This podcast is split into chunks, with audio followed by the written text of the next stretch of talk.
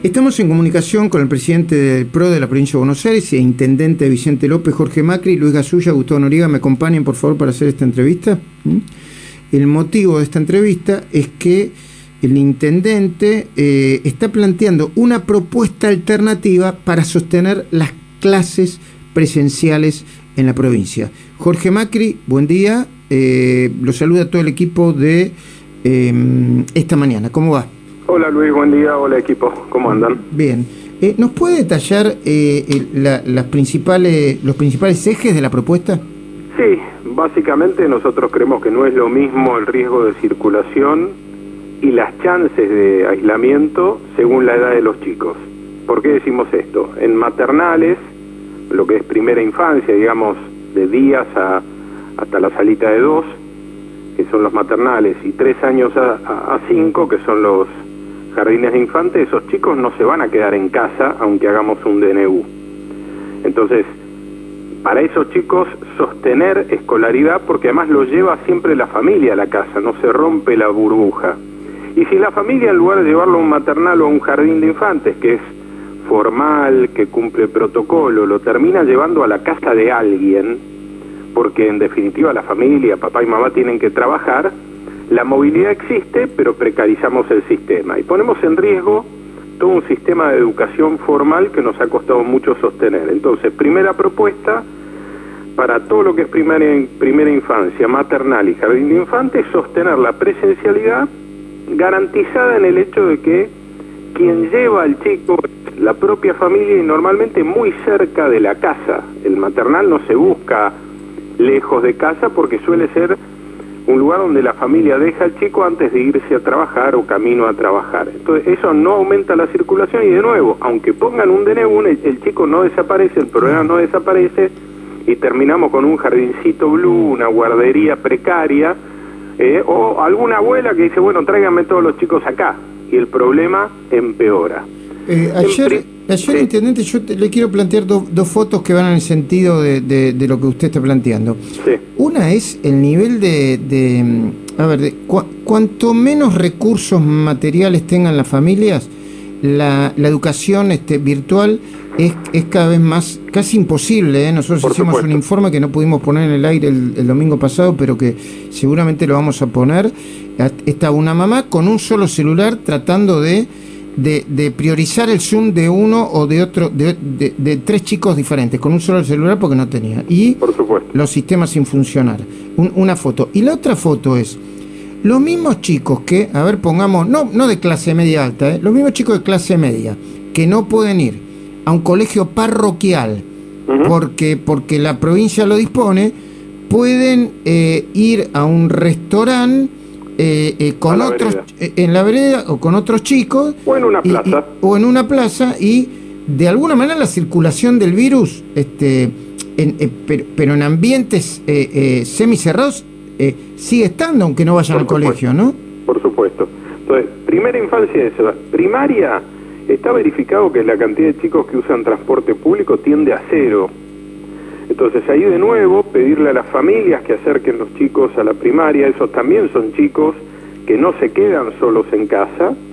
Entonces si no está abierta la escuela normalmente o alguien tiene que ir a la casa de ellos a cuidarlo, con lo cual hay circulación igual, o esos chicos van a la casa de alguien o están en la plaza o deambulan o están en condiciones nulas de poder hacer educación eh, virtual, como vos bien decías.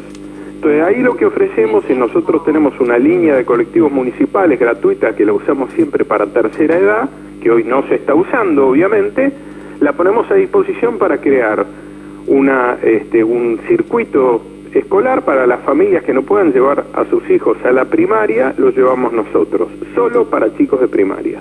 Secundaria, estadísticamente Luis, esto lo hemos investigado, hemos hecho encuestas, hay encuestas grandes de toda la provincia, solo el 16% de los chicos utilizan transporte público. Entonces terminamos tomando la decisión de que ninguno vaya a la escuela por el 16%. Lo primero que podríamos decir es, si vamos a hacer virtualidad, concentrémosla en esos chicos, así no suben al colegio. Esa sería una buena primera medida y que los demás que lo llevan la familia van caminando, van en bici, vayan igual. Pero además lo que proponemos es usar el transporte escolar, que también está quebrado, porque durante todo el año pasado no trabajó, contratarlos desde el Consejo Escolar con recursos provinciales y municipales y hacer un circuito de recorrido para chicos de secundario con transporte escolar. Mm. Lo que quiero decir es, toda esta propuesta se apoya en que no hay mejor lugar para que los chicos estén que la escuela, no solo desde el punto de vista educativo, porque no pueden estudiar, como vos decís, con virtualidad, muchos de ellos, porque aunque tengan conectividad, están hartos. Yo tengo todavía un hijo en secundaria y dos en universidad. Están hartos, no le dan, la verdad, no le dan pelota a, la clase. A la hora y media, dos horas de Zoom nos pasaría a cualquiera, se te baja la persiana. Mm. Y segunda razón, Luis, es que el lugar más sano, más cuidado en las 13 eh, categorías, digamos, primera infancia, maternal y jardín, primaria o secundaria, el lugar más cuidado desde el punto de vista de los protocolos es la escuela, mucho más que cualquier otro lugar donde puedan mm. estar, incluso a veces, sobre todo en los sectores más populares, que su propio hogar, donde no solo no tienen conectividad, sino que en muchos casos no tienen agua y cloaca. Entendemos. Eh, Gustavo Noriega, te está escuchando Jorge Macri. Sí, Jorge, buen día. Quería preguntarle en otro orden de, cosas, más allá de esta propuesta que parece muy eficiente, ¿Cómo está la vacunación? ¿Hasta dónde llegó el municipio con la vacunación, especialmente sus geriátricos?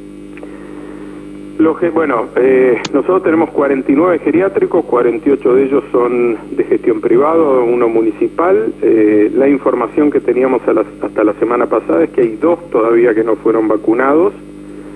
Eh, por suerte, después de mucho patalear, diría yo, hemos logrado pegar un salto. Hace un mes estábamos en situación inversa, solo dos habían sido vacunados. Eh, y la vacuna lenta, muy lenta. Eh, ayer se tomó la decisión de desactivar el, lugar de vacunación del hospital municipal. Eh, yo creo que por una combinación de decisión este, de epidemia de parte del gobierno de la provincia, pero también porque hay pocas vacunas, esperemos que lleguen más pronto. Está cubierto, según la información de la provincia, y ayer hablé con el viceministro Creplas que vamos a hacer un barrido nosotros para verificar si esto es así, está cubierto de 90 y más años ya todos vacunados, de 80 a 90 también, muy cerca de cumplir el 70 a 79, según ellos solo falta un 2% en ese segmento, y bien avanzado el 60 a 69 con factor de riesgo. Ahora, lo que a mí no me queda claro, que se lo decía ayer al, al ministro, es si esa información es sobre el universo de gente o sobre los que se anotaron. Entonces vamos a empezar a hacer un barrido con nuestro call center a esos vecinos que tenemos identificados en esas edades para ver si hay alguien que o no se anotó o no, o no quiere vacunarse o no sabe cómo hacerlo o el sistema no lo registró, porque si yo cumplo el 100% de vacunación de una edad, pero la mitad de la gente no se pudo anotar o no se anotó, o no lo logró hacer o no lo registró el sistema, en realidad tengo a la mitad vacunada. Yo digo, cumplida esta categoría, pero si es solo de la gente que se anotó y me quedó un montón afuera, tenemos un problema. Claro. Intendente Macri, Luis Gasulla lo saluda. Hola, eh, Luis. Eh, en relación con la vacunación, ¿en Vicente López hay locales partidarios de SUTEBA vacunando y qué opina al respecto si vio las imágenes? Hugo de Suteba se mudó ahora a otro lugar o se estaba mudando en esta semana. en esta semana, yo en realidad lo que opino me pasa lo mismo con la sede de PAMI que está en Maipú frente a la Quinta de Olivos, que lamento que no se hayan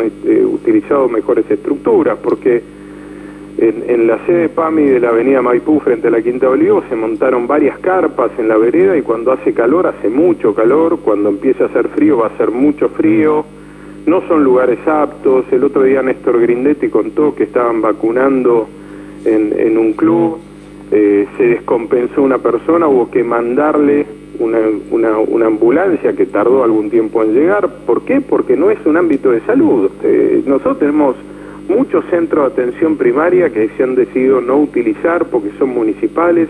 Hay vacunatorios municipales que no se usan, que tienen profesional capacitado, pero además siempre tienen algún médico es habitual que alguien se descompense después de esperar un rato con la angustia y la, y la ansiedad. No hay gente que le tiene miedo a una vacuna, a la inyección. Yo creo que el concepto de vacunar en ámbitos que no sean de la salud eh, ha sido uno de los errores graves del plan de vacunación. Ahora, eh, Macri, usted, yo, yo lo que me preguntaba cuando vi el de Pacheco que mostró una señora. Digo, más allá del cartelito de Suteba y, de, y de Cetera, que yo en el mundo no he visto ni que las ONG le pongan cartelito a las vacunas, ¿eh? ni, eso no lo vi en el mundo. Hasta ahora, por ahí me, lo envían y me lo muestran.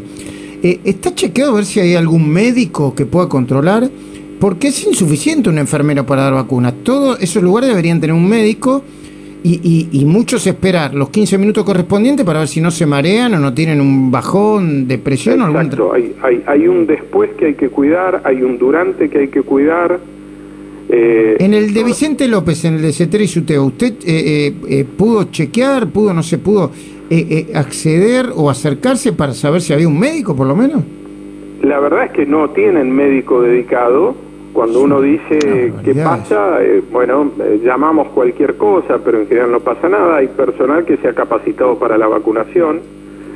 De nuevo, me parece que ese es un error grave, no está bueno, y además es subestimar a la gente, pensar que porque vos le pones un cartelito y la vacunaste, la gente te va a votar o te va a querer. Bueno, los encuestadores dicen que parece que los vacunados, algunos encuestadores dicen, ¿eh? te dan la vacuna y, y, se, te, se te mete un virus que te hace votar al frente de todos.